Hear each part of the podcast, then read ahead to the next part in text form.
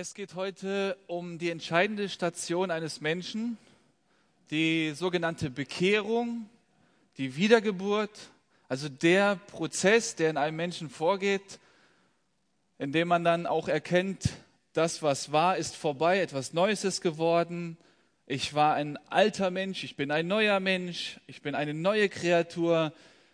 Und wie schon gesagt, Markus Wesch hat letzte, letzte Woche Sonntag die Bekehrung des Apostel Paulus beschrieben und wir machen da weiter, wo er aufgehört hat, und zwar in Apostelgeschichte 9, die Verse 20 bis 30. Ich sage wir, weil wir heute nicht, weil ich heute nicht alleine hier stehe, sondern zusammen mit meiner Verstärkung, meinem Bruder in Jesus Christus, Robert Metz.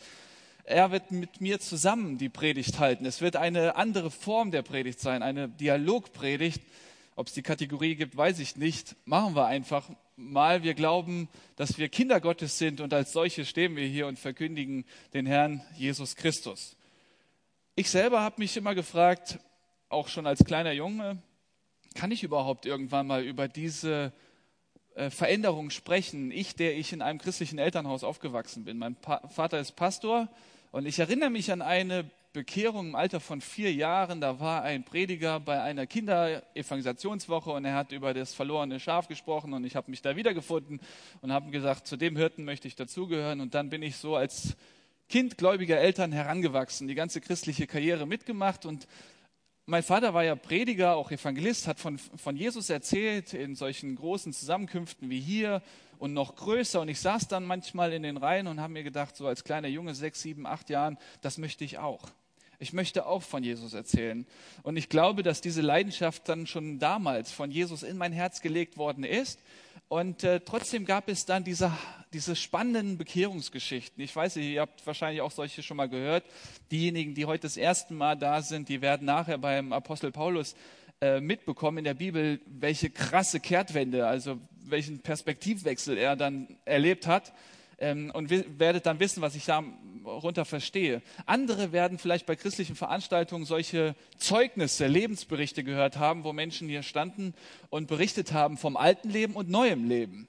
Und dann saß ich als kleiner Junge da und habe mich immer gefragt, warte mal, ich habe sowas nicht erlebt. Ich kann nicht von einem alten Leben sprechen. Vor meinem vierten Lebensjahr war ich nicht im Drogenkonsum. Also ich, ich weiß zumindest nichts davon ja, äh, was wir unseren Kindern an Medikamenten verabreichen. Äh, gut, aber es war jetzt nicht so diese Kehrtwende, diese, dieses neue Leben. Und dann habe ich mich gefragt, kann ich überhaupt jemals von Jesus erzählen? Und ich bin erstaunt darüber, dass der Herr Gnade geschenkt hat. Ja, ich habe die Möglichkeit, immer von ihm zu berichten. Ähm, Robert, zu dir, erzähl mal, bist du überhaupt Christ? Ich habe das jetzt mal so gesagt, aber hast du das mal erlebt? Und wenn ja, beschreib mal so diesen Moment der Bekehrung oder war es kein Moment? Hau raus. Also, wenn du mich vor, ich sag mal, etwa zwei Jahren nach meiner Bekehrung gefragt hättest, hätte ich dir immer einen ganz bestimmten Moment ähm, erzählt. Also, äh, besonderer Gottesdienst, da ging es dann an Ostern um ein Kreuz und ähm, ich stand davor und das war für mich immer der entscheidende Moment, wo ich sagen würde, ja, da hat Jesus mich angesprochen. Jetzt, ähm, in dem letzten Jahr ist so viel passiert und ähm, er hat so viel in mir verändert, dass ich jetzt nicht mehr so sicher bin, ob das wirklich damals der entscheidende Moment war, weil nach diesem Moment war die Veränderung noch nicht da. Also ähm, ich habe noch ziemlich lange einfach so weitergelebt wie vorher. Ähm, und da ich jetzt weiß, was er verändern kann und was er tut und was er macht und ähm, wie lebendig und kraftvoll diese Veränderung auch ist und wie umfassend, also nicht nur im Detail, sondern radikal, ähm, bin ich mir nicht mehr so sicher, ob es wirklich dieser Moment war, aber darauf kommt es mir auch gar nicht mehr an. Also im, ich weiß jetzt, ich bin es, weil ich seine Hand in meinem Leben sehe, weil ich genau sehe, das war ich vorher, das mhm. bin ich jetzt. Ähm, ich mag auf einmal Dinge, die ich früher nicht gemacht habe. Ähm, und umgekehrt genauso. Also er, er, verändert mich und das sehe ich und deswegen ähm, darf ich wissen, dass ich äh, Christ bin, dass ich also gerettet bin. Genauso wie bei einem Neugeborenen, es wird sich nicht an den Moment der Geburt erinnern können. Ja, ist es wahrscheinlich bei dir. Ähm, Moment gewesen oder wie auch immer. Auf jeden Fall hast du dann erlebt, dass du ein Kind Gottes bist, also Erfahrungen gemacht mit Gott, mit seiner Kraft. Und dann kannst du jetzt 100% sicher hier vorne stehen vor den Jugendlichen und sagen, ich bin ein Kind Gottes. Absolut. Also so wie das die Bibel uns ja auch zuspricht. Es geht also gar nicht so sehr darum, dass ich einfach nur sage, ich bin Christ, sondern ähm, Gott will ja an uns, seinen Kindern, ähm, sich selbst demonstrieren, seine Macht. Und deswegen wird er uns ja auch so radikal und umfassend verändern. Also wie gesagt, nicht nur irgendwie, naja, gestern fandest du blau schön, heute findest du gelb schön, sondern einfach dein komplettes Wesen. Also ja, wo du dich früher vielleicht abgemüht hast und gedacht hast, ähm, ja, irgendwie äh, Sex vor der Ehe, ja, ist doch kein Thema, sehe ich alles nicht so eng und kann man doch machen und so. Und äh, liberal warst und seine Gebote nicht geliebt hast Du bekommst jetzt das Herz, das sagt die Bibel ja an vielen Stellen, ein neues Herz von ihm, dass du auf einmal solche Dinge lieben wirst, dass du Ekel empfinden wirst über das, wie du vorher gelebt hast. Und das ist absolut radikal und Hammer, wenn man es erlebt. Also ich kann noch mal ein bisschen ausplaudern. Wir haben jetzt äh, seit einem Jahr uns fast jeden Montag getroffen und äh, im letzten Jahr 2016 hat Robert sich taufen lassen im Januar und dann habe ich an vielen Stellen auch gemerkt, wie er plötzlich Dinge ganz anders beurteilt. Also gerade dieses Thema Sex vor der Ehe. Ich dachte, ich wäre so spießig aufgewachsen, ja, dass man dann äh, ja immer wieder auch hier und da gehört hat, dass es äh, nicht seinen Platz vor der Ehe hat, also Geschlechtsverkehr. Und dann habe ich immer gedacht, na gut, aber vielleicht äh, muss man das da gar nicht so eng sehen. Und dann kam er irgendwann mal daher und hat gesagt, ich fühle mich so dreckig, so schlecht, das ist gar nicht äh, das, was Gott möchte und ich erkenne, dass das seinen Platz in der Ehe hat und dann ist es krass gewesen, ja, dieses zu erleben, wie äh, Robert da diese Veränderung erlebt hat in dem vergangenen Jahr. Robert, du bist geboren in Dresden, deine Eltern in Berlin, also ein Ostdeutscher, aber deine, deine genau. Sprache verrät es nicht, denn du bist dann äh, sehr früh auch hier nach Haiger oder in die Nähe gekommen, bist im Landil-Kreis aufgewachsen, hast aber keine religiöse Prägung zu Hause, oder? Genau, also ich komme aus einem komplett atheistischen Elternhaus. Ähm, hängt eben auch so an der Vergangenheit, also in der DDR, wo meine Eltern aufgewachsen sind, ähm, war es eher üblich, atheistisch zu sein. Also da hat eben auch das Staatssystem sehr viel Einfluss drauf gehabt und ähm, man wollte eben keine religiösen Menschen, die sich da irgendwie an eine übergeordnete Instanz als den Staat irgendwie wenden. Und deswegen bin ich da der einzige Ausreißer. Ja, genau. Atheistisch, sag nochmal, was heißt das atheistisch? Ähm, also meine Eltern oder meine ganze Familie, die glauben nicht, dass es einen Gott gibt, aber die sind absolut liberal. Das heißt, die stören sich auch nicht daran, dass ich Christ bin. Das würde ich mir manchmal anders wünschen. Also ich hätte dann lieber jemanden, mit dem ich ins Gespräch kommen kann, weil er dagegen ist. Das würde vieles vielleicht leichter machen. Ähm, bei denen ist es halt so, leb doch wie du willst. Irgendwie wird es am Ende schon gut gehen, nach dem Motto, jeder soll nach seiner Fassung glücklich werden und alle werden schon irgendwie irgendwo hinkommen. Also absolut liberal. Ich denke, das äh, ist ja auch das, wenn, wie unsere Gesellschaft mittlerweile lebt. Ne? Also tolerant sein ist ja sozusagen das Wort, möglichst alles zulassen und ähm, bloß keine intoleranten Regeln, die irgendwas ausdrücklich verbieten. Und jetzt lebst du nicht wie du willst, sondern wie er will. Er will. Jesus Christus. Und lasst uns mal hier zusammen den Text lesen aus der Apostelgeschichte. 9, die Verse 20 bis 30. Ich möchte ein, einmal durchlesen und dann versuchen wir Vers zu Vers, Vers für Vers diesen Text zu verstehen. Und sogleich predigte er, Apostel der Apostel Paulus, in den Synagogen Jesus, dass dieser der Sohn Gottes ist. Alle aber, die es hörten, gerieten außer sich und sagten, ist dieser nicht der, welcher in Jerusalem die, zu, die zugrunde richtete, die diesen Namen anrufen und dazu hierher gekommen war, dass er sie gebunden zu den Hohenpriestern führe? Saulus aber stärkte noch mehr im Wort und brachte die Juden, die in Damaskus wohnten, in Verwirrung, indem er bewies, dass dieser der Christus ist. Als aber viele Tage verflossen waren, ratschlagten die Juden miteinander, ihn umzubringen. Es wurde aber dem Saulus ihr Anschlag bekannt. Und sie bewachten auch die Tore sowohl bei Tag als auch bei Nacht, damit sie ihn umbrächten. Die Jünger aber nahmen ihn bei Nacht und ließen ihn durch die Mauer hinab, indem sie ihn in einem Korb hinunterließen. Als er aber nach Jerusalem gekommen war, versuchte er, sich den Jüngern anzuschließen, und alle fürchteten sich vor ihm, da sie nicht glaubten, dass er ein Jünger sei. Barnabas aber nahm ihn und brachte ihn zu den Aposteln und erzählte ihnen, wie er auf dem Weg den Herrn gesehen habe und dass der zu ihm geredet und wie er ihn wie er in Damaskus freimütig im Namen Jesus gesprochen habe. Und er ging mit ihnen aus und ein in Jerusalem und sprach freimütig im Namen des Herrn. Und er redete und stritt mit den Hellenisten, Sie aber trachteten ihn umzubringen. Als die Brüder es aber erfuhren, brachten sie ihn nach Caesarea hinab und sandten ihn weg nach Tarsus. Fass mal kurz die Geschichte, die Bekehrungsgeschichte des Paulus zusammen. Wie ist es dazu gekommen zu unserem Text? Ähm, also ganz wichtig ist für mich, dass ähm, wenn wir das einfach so lesen, diesen Abschnitt, dann würde man denken, ja, Christenverfolgung kennen wir ja. Also das ist ja nichts Neues für uns. Ähm, aber wenn wir den, diesen Text im Lichte des unmittelbar davorstehenden Abschnitts sehen, also worüber Markus letzte Woche gepredigt hat, dann ist das unfassbar, was Paulus hier macht auf einmal. Also er kam ja aus einer Situation, wo er Christen eben noch verfolgt hat, wo er eben noch seine Freude daran hatte, dass Christen umgebracht worden sind. Und auf einmal ist er derjenige, der Jesus verkündigt und verfolgt wird und umgebracht werden soll. Also so ein Turnaround, 180 Grad einfach, einfach rum.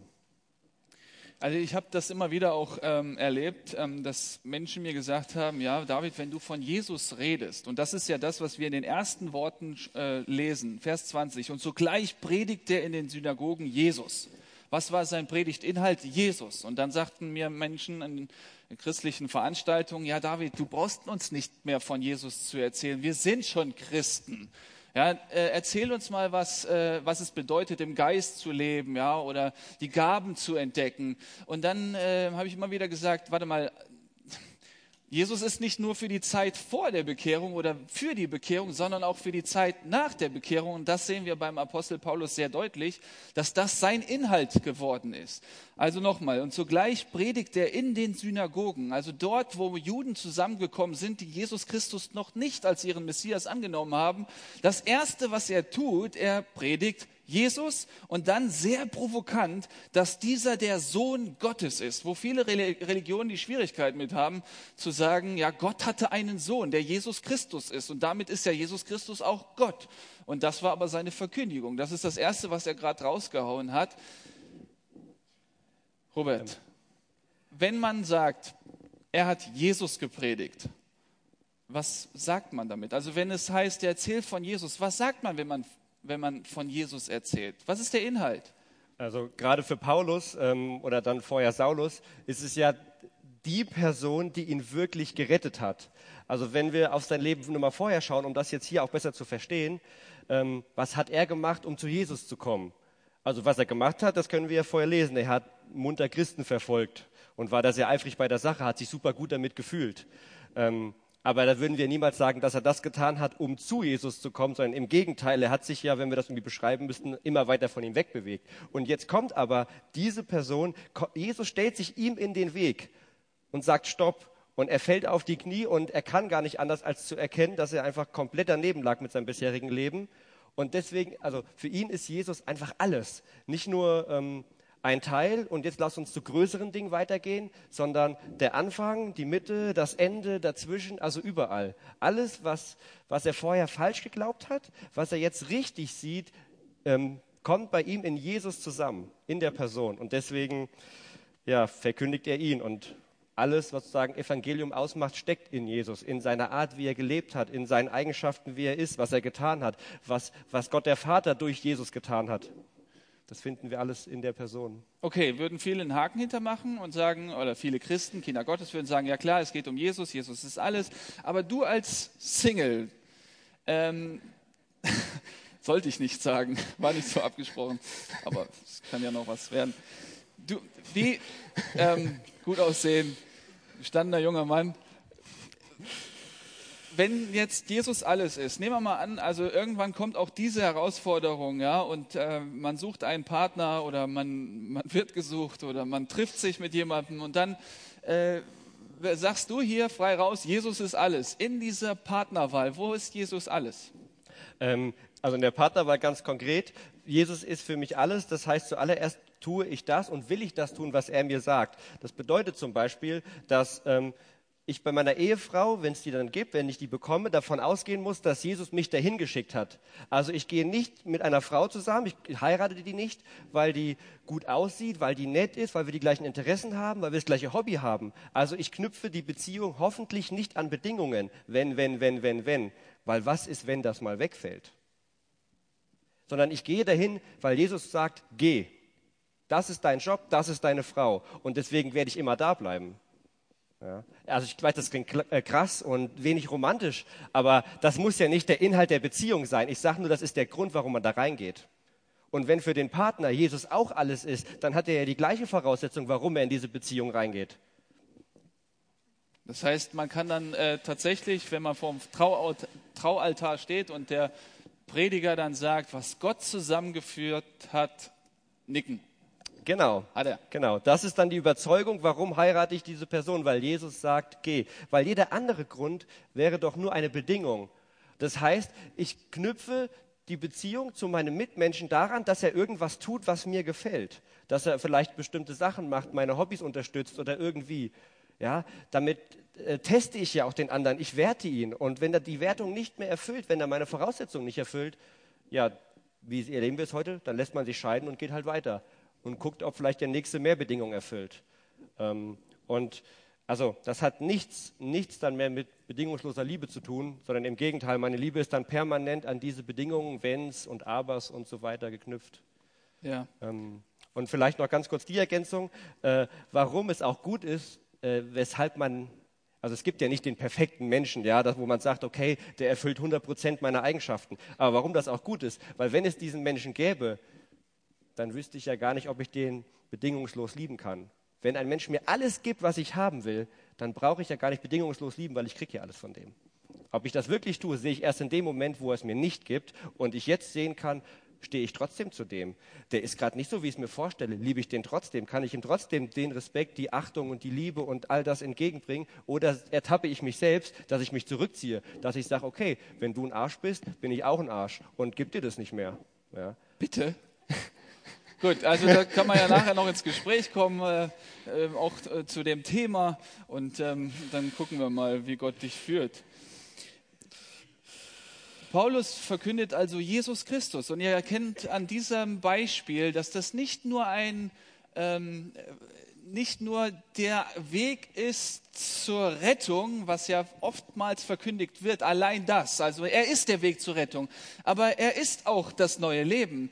Ja, deswegen ist es sehr wichtig jetzt, dass man die Verse nach der Bekehrung des Apostels auch mal liest, welche entscheidende Rolle Jesus Christus da auch spielt. Also es ist nicht nur jemand, der für mich bezahlt hat. Natürlich ist er das und wir wollen das nicht zu wenig betonen. Er ist am Kreuz für unsere Sünden gestorben. Er hat alle Schuld auf sich genommen. Er hat uns versöhnt mit dem Vater. Ja, das ist so. Aber er hat dann nicht seine Sache damit getan, sondern er führt uns und leitet uns in unseren alltäglichen Herausforderungen. Und da gibt es ja genügend von. Und deswegen ist auch bei Apostel, bei dem Apostel Paulus sehr deutlich zu sehen, dass er selbst auch ein Geführter ist. Und das erkennen wir in dem, wie mutig er ist. Also mancher sagt, das könnte ich nie. Natürlich könntest du es nie. Und Paulus würde auch sagen, ich könnte es nie. Wenn er nicht das erleben würde, dass Jesus Christus ihm den Mut dazu schenkt, wenn wir eben vorgestellt bekommen haben, die Missionsarbeit in Afrika und dann jemand hier sitzt und sagt, das könnte ich nie. Ja, richtig, du könntest nie. Aber er, er kann es. Und er wird dir vielleicht ähm, den, die Kraft und den Mut schenken, wenn es sein Plan ist. Und deswegen ist Jesus nicht nur mit der Bekehrung für uns abgeschlossen, sondern das, da beginnt das Leben erst, denn er sagt, ich bin der Weg, die Wahrheit und das Leben. Also ist das ganze Leben Jesus Christus. Wir gucken mal, wie. Ganz kurz, warum, bitte, warum macht er das? Also hast du eine Idee, warum er dem Menschen dann dieses äh, neue Herz gibt und äh, diesen Wandel mit ihm vollzieht? Also er hat uns ähm, errettet, nicht weil ihm langweilig war, sondern er hat uns lieb. Uns Menschen lieb, wir sind ohne ihn aufgeschmissen, wir sind verloren. Er hat uns errettet und zu Kindern gemacht, aber er demonstriert dadurch auch seine Allmacht indem er durch uns wirkt. Und dann wird sein Name ähm, dadurch auch viel größer. Ja? Ist es das? So sehe ich das auch, genau. Also das Fuchs, du wolltest mir eine Frage stellen. genau. Alle aber, die es hörten, gerieten außer sich und sagten, ist dieser nicht der, welcher in Jerusalem die zugrunde richtete, die diesen Namen anrufen und dazu hierher gekommen war? Dass er sie gebunden zu den Hohenpriestern führe. Warum gerieten die Menschen außer sich? Hier steht das Wort Ekstase sogar drin. Also, was meinst du? Ja, sie können es nicht verstehen. Menschlich ist das nicht nachzuvollziehen. Niemand kann von heute auf morgen von sich aus irgendwie sein komplettes Leben ändern. Also wir kennen das alle. Ich meine, wir hatten ja erst äh, Jahreswechsel, die guten Vorsätze. Ja, die nimmt man sich und wie lange dauert das, bis man überhaupt was umsetzt und wie schnell hat man damit wieder aufgehört, was umzusetzen? Also die meisten Prozesse, die wir aus eigener Kraft versuchen zu starten, die dauern und vielleicht scheitern sie und vielleicht kommen sie ans Ziel, aber auf jeden Fall geht es nicht von heute auf morgen. Und so war es aber hier ja bei, ähm, bei Saulus Paulus. Er hat Jesus gesehen und er war komplett verändert und die Menschen haben den nicht wiedererkannt. Und gesagt, das gibt's doch gar nicht, das kann doch nicht die gleiche Person sein. Ja, wo, wo ist unser Saulus von gestern? So nach dem Motto, die können das nicht verstehen. Werden Mitmenschen auch unsere Verwandlung, unsere Veränderung wahrnehmen, wenn sie Tag ein, Tag aus mit uns leben und äh, zum Beispiel in der Schule uns erleben, ja, wie wir dann mit Herausforderungen gehen, umgehen. Also das äh, Klassenarbeit schreiben und dann gucken, dass man sich auf sein Blatt konzentriert und nicht abguckt, äh, ja, werden die erkennen, dass ich da einen neuen Weg gehe. Absolut. Also das ist ja gerade ähm, ein ganz häufiger Weg, wie Gott sozusagen seine eher schwachen Werkzeuge benutzt. Also ich meine, auch Saulus war ja ähm, als Mensch bewertet einfach also schlecht, ja. Er hat andere Menschen töten lassen, er hat daran Freude gehabt. Also es wäre jetzt niemand, auch in unserer Gesellschaft gewesen, den man irgendwie als Vorbild hätte groß rausbringen können. Und auch die Bibel ist ja voll mit anderen, also mit Ehebrechern, mit Mördern. Also es geht in der Bibel nicht darum, dass da irgendwie ein großer Mensch rauskommt, sondern Gott nimmt sich einen ganz kleinen, wirklich, der so quasi nichts mehr wert wäre, der im Knast sitzen würde normalerweise, den nimmt Gott und den bringt er groß raus, weil er damit wieder seine Macht demonstrieren kann. Das heißt, er wird uns so verändern, so radikal, so umfassend, dass gerade die Menschen, die uns am nächsten sind, permanent sagen werden, du hast dich aber verändert. Das muss denen nicht immer gefallen. Manchmal sind wir auch dann Spaßbremsen oder weil wir gewisse Dinge nicht mitmachen können, dass sie das ähm, anstößig finden und langweilig und da werden wir Gegenwehr kriegen. Aber Fakt ist, sie werden es sehen. Sie werden seine Macht sehen. Sie werden seine Veränderungen an uns sehen. Dann in der Klassenarbeit zum Beispiel, dass man, obwohl man abgucken könnte, das gar nicht will, zum Beispiel. Und weil man sich das nicht vorgenommen hatte, sondern erkennt, dass Gott an einem gearbeitet hat und man selbst, man selbst überrascht, dass man dann sich auf sein Papier konzentrieren kann. Genau, das ist so dieses Geniale an der Veränderung. Das ist ja nichts, ähm, wofür Paulus sich jetzt irgendwie krumm gemacht hat. Also der hat sich jetzt nicht angestrengt so, so sowas zu machen. Das war einfach sein neues Wesen. Deswegen hat er automatisch so gehandelt. Und das ist auch diese Befreiung als Christen.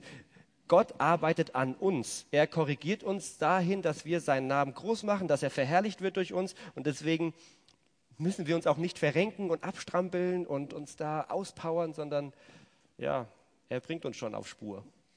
Okay, die Menschen waren außer sich, sie waren beeindruckt von der Verwandlung und dann lesen wir weiter, Saulus aber erstarkte noch mehr im Wort. Hier lesen wir einen Hinweis auf einen Prozess. Nicht jeder, der dann eine Wiedergeburt erlebt hatte, ist von jetzt auf gleich ein in allen Bereichen des Lebens ein neuer, veränderter Mensch. Das ist ein Prozess, den man geht. Auch in der Erkenntnis Gottes ist das auch so, wie der Apostel Paulus es schreibt. Es geschieht stückweise, ähm, ja, dass man diese Tiefe, diese Breite und Höhe Jesu Christi erfasst. Ähm, das ist ein Hinweis darauf, dass es ein Weg ist ja, den er dann auch selber geht. Oder wo andere ihn auch als solchen wahrnehmen. Oder weiß man nach der Bekehrung sofort alles?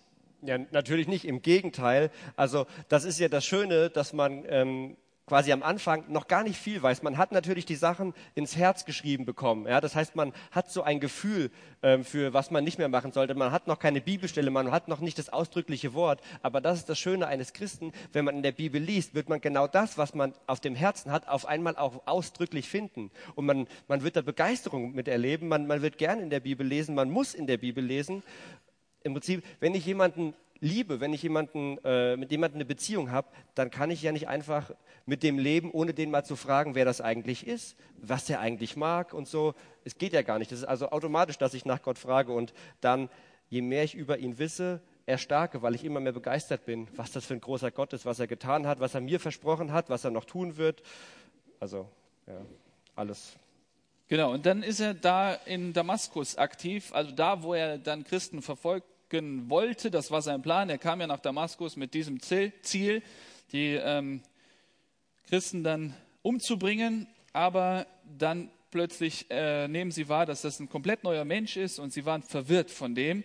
ähm, wie er da aufgetreten ist und er bewies ihnen oder anders gesagt, er unterwies sie oder unterrichtete sie, dass Jesus Christus eben derjenige ist, um den es geht. Ähm, das war in Damaskus. Dann in Vers 23 stellen wir fest, okay, da vergeht eine gewisse Zeit, als aber viele Tage verflossen waren, ratschlagten die Juden miteinander, ihn umzubringen. Also die hatten dann die Schnauze voll von ihm. Das war äh, zu heftig, was er dann von sich gegeben, wird, ha, gegeben hat. Reden wir gleich nochmal drüber. Aber diese viele Tage könnten eine Zeitspanne von drei Jahren sein. Gibt es einen Hinweis aus dem Galaterbrief, Galater 1, Vers 18, dass der Apostel Paulus also dann diese Zeit dann dort verbrachte in Damaskus. Und natürlich in drei Jahren, da kriegst du dann eine Bibelschule äh, absolviert, da kannst du auch mal in der Bibel lesen, da kannst du auch dir viele Anmerkungen machen. Und wenn man hier mal hinschaut in diese Bibel, also das ist kein Blumenstrauß, das sind mehrere Anmerkungen. Er sagte mir mal, du, ich habe heute äh, wenig geschlafen, ich habe bis vier Uhr nachts die Bibel gelesen und das war so genial. Und dann fragte ich ihn, was hast du gelesen? Sagt der fünfte Buch Mose. Und dann habe ich gesagt, ja, das ist, der, das, das ist ein Wunder. Das ist ein Wunder und äh, da sieht man Jesus Christus, wie er wirkt. Aber warum? Warum wollten die Juden ihn umbringen? Derjenige, der ein Botschafter des Friedens ist, der die Liebe verkündigt. Warum kann so jemand anderen auf den Nerv gehen? Sodass sie sagen, ich bringe dich um. Also er ist ja deshalb ein Stein des Anstoßes, weil er ja mit einer absolut Schwarz-Weiß-Botschaft kommt. Er kommt ja nicht mit Grau und alles ist irgendwie okay, sondern er sagt, Himmel oder Hölle, gerettet oder, gerettet oder verloren, ähm, beim Vater oder ewig getrennt. Also es gibt es nichts dazwischen. Und er macht das ganz klar fest, wie das funktionieren kann und wie nicht. Und das widerspricht ähm, natürlich vielem, ähm, woran zum Beispiel die Pharisäer oder so geglaubt haben, also was die alles gemacht haben. Ähm, und im Prinzip hat er ja gesagt, alles, woran ihr glaubt, das ist alles Unsinn, ihr seid verloren. Er reißt quasi ihre ganze Welt ein. Und ich meine, man muss sich das mal vorstellen, man lebt irgendwie jahrzehntelang in einem bestimmten Muster und geht davon aus, dass es gut ist. Und jetzt kommt irgendeiner daher und sagt, äh, äh, alles falsch, alles falsch, du bist verloren, kannst du alles einreißen, ist Schrott. Also, dass man da auch sauer sein kann, ist, glaube ich, verständlich. Also es gibt zwei Möglichkeiten. Entweder bin ich stinksauer auf den und will, dass er den Mund hält, weil ich keinen Bock habe, mir das madig reden zu lassen. Oder ich glaube dem, dass da was dran ist, hinterfrage das, gehe dem nach und reiß dann wirklich irgendwann die Hütte ein, die ich vorher aufgebaut habe. Also es gibt halt eben dann nur schwarz-weiß, weil niemand hat ja Lust, sich den ganzen Tag sagen zu lassen, dass man irgendwie ein falsches Leben lebt. Und kann es auch in einem Gottesdienst vorkommen, dass man sich nicht so angenommen fühlt? Ja, ich muss also, das auch äh, sagen. Also es gibt immer wieder Erlebnisse, wo ich erkenne, da sind Zuhörer völlig unzufrieden mit dem, was man gerade sagt. Das fühlt sich gar nicht gut an. Gerade wenn man sagt, hier, es kommt nicht auf deine Werke an. Schön und gut, hast über Jahre, Jahrzehnte hier deinen Dienst geleistet, aber es ist nicht das, was dich vor Gott gerecht macht, sondern Jesus Christus. Gerade wenn ich sage, ohne Christus kannst du nichts, das ist natürlich etwas, was, das will man nicht hören. Und dann kann es zu so einer Reaktion kommen, auch in einer Gemeinde, auch in einem Gottesdienst. Nach einem Gottesdienst erkennt man das hier und da in einem Feedback. Ähm, und so kann es auch heute der Fall sein. Und das sollte man, glaube ich, als äh, Verkündiger, und dann ist es egal, wo man das Evangelium verkündigt, ob das hier beim Satt ist oder ob das im Hauskreis ist oder in der Schule. Also ihr dürft nicht erwarten, dass wenn ihr den Mund aufmacht und das Wort Gottes verkündigt, dass alle aufspringen und Halleluja rufen. Das wird nicht passieren. Also Jesus ist ja dafür gestorben worden. Und wenn man nicht mal ihm geglaubt hat zu 100 Prozent, wenn nicht mal ihm alle Menschen nachgefolgt sind, warum sollten sie dann bei euch alle aufspringen und Halleluja rufen? Also rechnet damit, dass es Widerstand gibt. Den wird es nämlich geben. Aber wir haben von klein auf indoktriniert bekommen, also in die Wiege gelegt, mit der Muttermilch aufgesaugt, dass man mit den Nichtchristen Beziehungen erstmal aufbauen müsste und gut Freund zu ihnen ist, damit man in einem entscheidenden Moment ihr dann von Jesus erzählt. Dann passt das doch nicht, oder doch? Ja, das ist die falsche Richtung, weil was verkündigst du damit? Du sagst ja damit, Beziehung ist wichtiger, weil erstmal muss die Beziehung kommen und dann kommt Jesus. Weil du verkündigst ja nicht nur das, was du sagst, sondern auch mit deinem Verhalten. Und wenn du zuallererst mal auf Beziehungspflege aus bist, dann ist das schon die erste Botschaft, die die Menschen mitnehmen. Das Wichtigste ist erstmal die Beziehung zwischenmenschlicher Art. Und dann ist Jesus irgendwo noch ein Teil, der ist unerlässlich, das sagt jeder, aber er ist halt nur der Teil und nicht alles.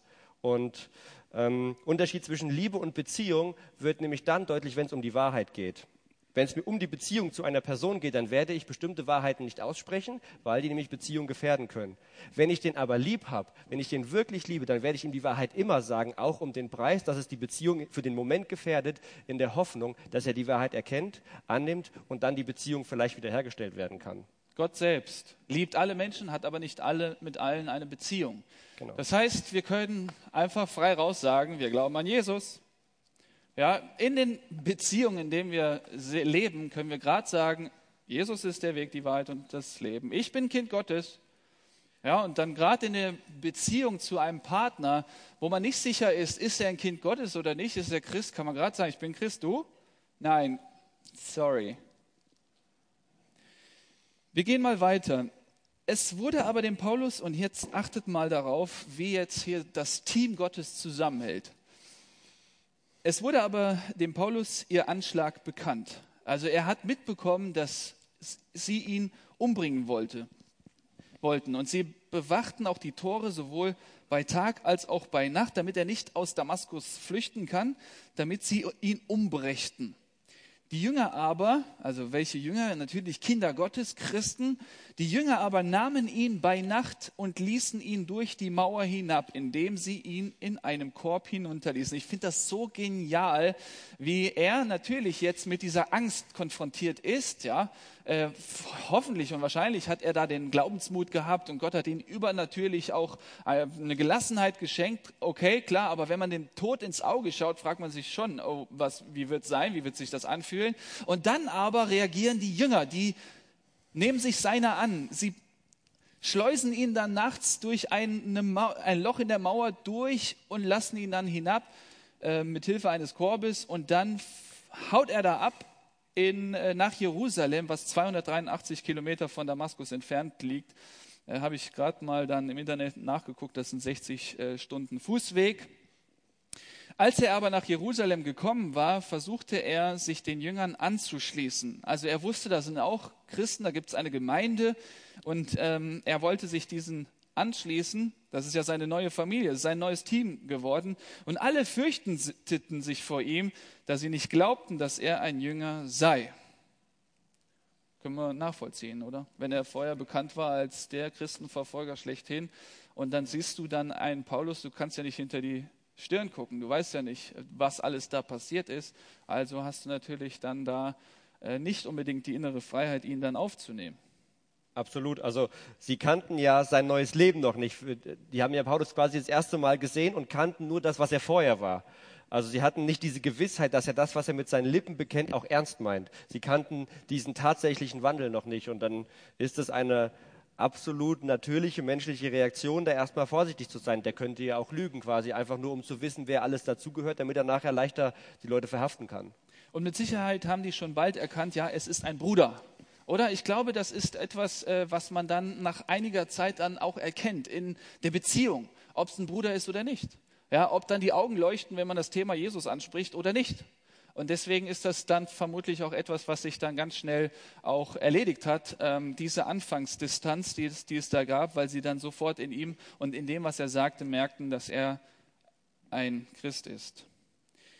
Dann kommt in Vers 27 der Barnabas ins Spiel, das ist ein Levit aus Zypern.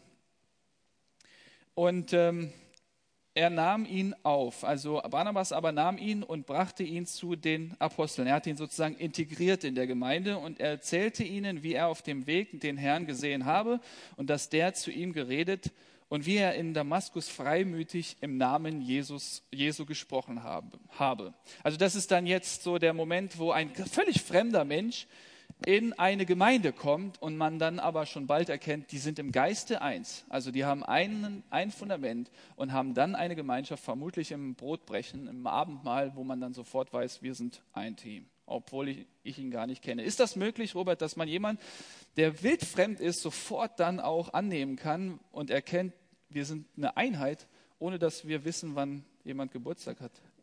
Ja, ich glaube, das ist sogar äh, das Normale, wenn sich Christen irgendwo begegnen, also am Bahnhof, am Flughafen, wo auch immer. Also die sehen sich gerade das erste Mal, aber sobald sie erkennen, dass das die Gemeinsamkeit ist, wird das mit sicherlich ein Austausch, eine Art von Beziehung sein, weil die in ihrem Wesen den gleichen Mittelpunkt haben. Das Wesen Jesus ist bei beiden da und somit haben sie das Wichtigste im Leben gemeinsam, worüber sie sich austauschen können, worüber sie zusammen sprechen können, wo sie dann beten können zusammen. Also das, was ihr Leben bestimmt, ist die Gemeinsamkeit.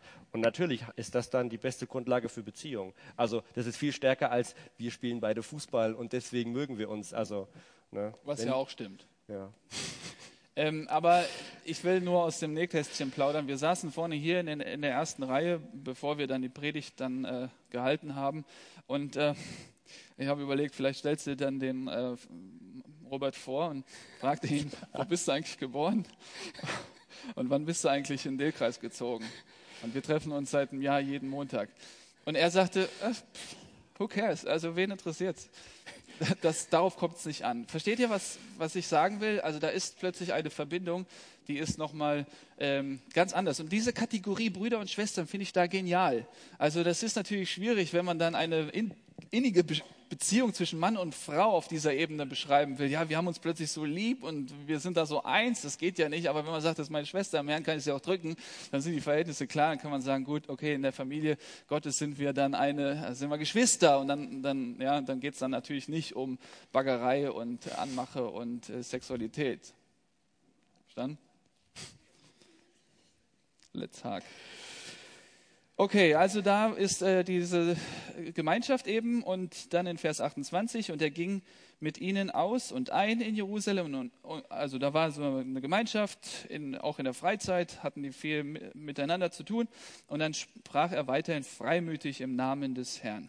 Und er redete und stritt mit den Hellenisten, das sind Juden aus der Diaspora, also griechische Juden, auch mit denen hatte der eine große Diskussion immer wieder. Sie aber trachteten ihn umzubringen. Auch da wieder die Erfahrung, die er machen musste, vorher mit den Juden, die ihn umbringen wollten. Warum? Weil für die war das völliger Anstoß, dass Jesus Christus Sohn Gottes ist, er der Messias. Sie haben ja gedacht, dass Jesus wie ein Cäsar, wie ein Kaiser dann ein Reich aufbauen würde, ja, das einfach politischer Natur wäre. Und Jesus ist aber plötzlich jemand, der nicht mal ein Zuhause hat. Also der läuft da mit seinen Klamotten rum und erzählt immer vom Reich Gottes, aber baut da jetzt nicht ein irdisches Reich auf. Und das war für die Juden völlig unverständlich, ja, Blödsinn, dass dieser Jesus der Messias sein konnte. Und deswegen, wenn er dann von Jesus gesprochen hatte und sie ihn nicht angenommen hatten als ihren Herrn und Heiland, dann war es natürlich so, dass sie das nicht ertragen konnten, was er sagte. Die Griechen, die Hellenisten, die hatten dann eine andere Weltanschauung, die, sagten, die dachten, es gibt viele Götter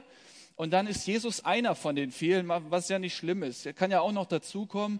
Okay, dann feiern wir und verehren ihn auch. Aber ähm, hatten ihn dann nicht angenommen als den einzigen Weg zu Gott. Und deswegen haben sie auch irgendwann gesagt, weißt, das reicht uns, den, den Paulus müssen wir mal einen Kopf kürzer machen. Als die Brüder es aber erfuhren, brachten sie ihn nach Caesarea. Das ist wieder eine andere Stadt, ähm, 111 Kilometer von Jerusalem entfernt hinab und sandten ihn weg nach Tarsus. Und das ist in der heutigen Türkei 100, 909 Kilometer von Jerusalem äh, entfernt. Also da ist er dann hingekommen. Und ähm, wie Gott die Umstände dann eben geführt hat, wurde er nicht umgebracht. Also viele wollten ihn umbringen, aber Gott hat bewahrt.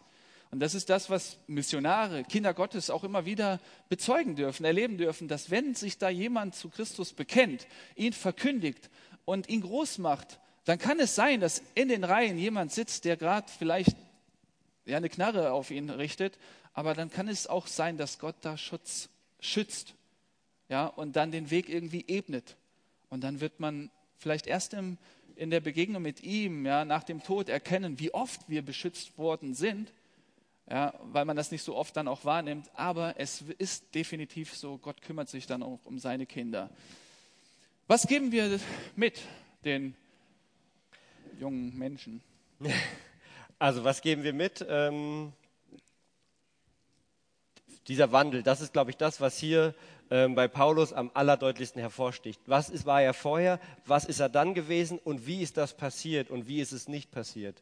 Also die Kraft Gottes hat ihn verändert. Keine Anstrengung, kein, kein Seminar, keine Schulung, die er machen musste, keine Ausbildung, die er gemacht hat, sondern Gott hat ihn verändert und ähm, so ausgestattet, so zugerüstet, so ein Herz gegeben, dass er einfach ähm, vom Ver, ähm, Verfolger zum Verfolgten geworden ist. Also wenn doch jemand wusste, was es heißt, wie radikal man gegen Jesus sein kann, dann doch Paulus, weil er selber vorher radikal gegen Jesus war. Und dieser Mensch mit dem Wissen, was er im Kopf hatte, verkündigt jetzt diesen Jesus.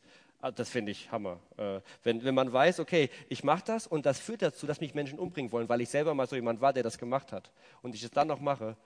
Also das zeigt, wie, wie absolut ehrlich und wie absolut umfassend dieser Mann erneuert worden ist.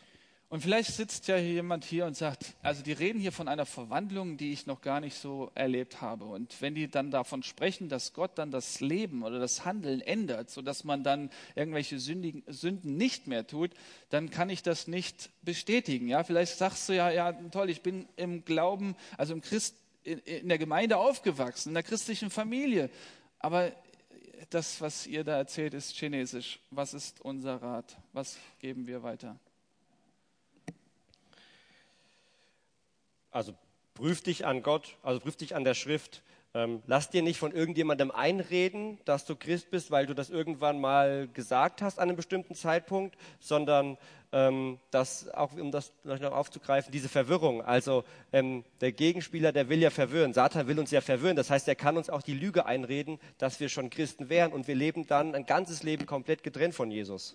Also in Matthäus 7 gibt es da so eine Stelle, wo genau das aufgegriffen wird, wo es Menschen gibt, die davon überzeugt sind, dass sie Christen sind, die sagen, ich habe doch in deinem Namen Dämonen ausgetrieben, ich habe doch in deinem Namen geweissagt und so weiter. Und Jesus sagt, ich kenne dich nicht.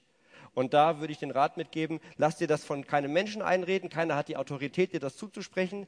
Ähm, das kann nur Gott. Klar kann das ein Mensch durch Gottes Wort, aber das heißt, er muss die Bibel aufschlagen, er muss schauen, was verspricht Gott, was er mit dir macht, wenn du Christ bist. Dann schaut er in dein Leben, findet er das, kann er sagen, okay, Gott sagt, er macht das mit dir, ich sehe das in dir, alles klar. Du bist sicher, ja. Das ist deine Sicherheit, die du, deine Gewissheit, die du haben darfst. Und prüf dich dann einfach. Ich Dafür möchte, haben wir das Buch. Ich ja. möchte für dich beten und ich darf bitten, dass wir stille werden. Ihr seid schon still. Herr Jesus Christus, wir danken dir, dass du alles bist. Herr, du bist derjenige, der uns herausgerettet hat aus dieser Welt. Du hast uns zu deinen Kindern gemacht und du bist auch unsere Kraft im neuen Leben, in dieser neuen Kreatur, in dieser neuen Schöpfung. Herr Jesus, ich danke dir vom ganzen Herzen, dass du Mut schenkst und Gelassenheit schenkst, dass du die Furcht nimmst und dass du Schutz bist. Jesus, du siehst den Jugendlichen, der hier sitzt und diese Kraft in, ihrem, in seinem Leben noch nicht erfahren hat, diese verändernde Kraft. Und ich bitte dich, dass du Wiedergeburt schenkst, dass du genau diesen Jugendlichen einfach eine Neugeburt schenkst, dass sie ein neuer Mensch werden, weil du sie heute hier errettet hast. Wir glauben, dass dein Evangelium Kraft hat. Und wenn wir das hier so weitergeben, dann sitzt du nicht tatenlos da, sondern du tust etwas, du wirkst an den Herzen. Und darum bitten wir dich, dass du das schenkst, dass viele junge Leute verändert diesen Raum verlassen und nochmal anders in die Woche gehen und erkennen, wie du dann da sie umgestaltest und sie dann ja neue Menschen werden und als solche wahrgenommen werden. Danke dir für diesen Abend. Wir bitten dich weiterhin um deinen Segen. Amen.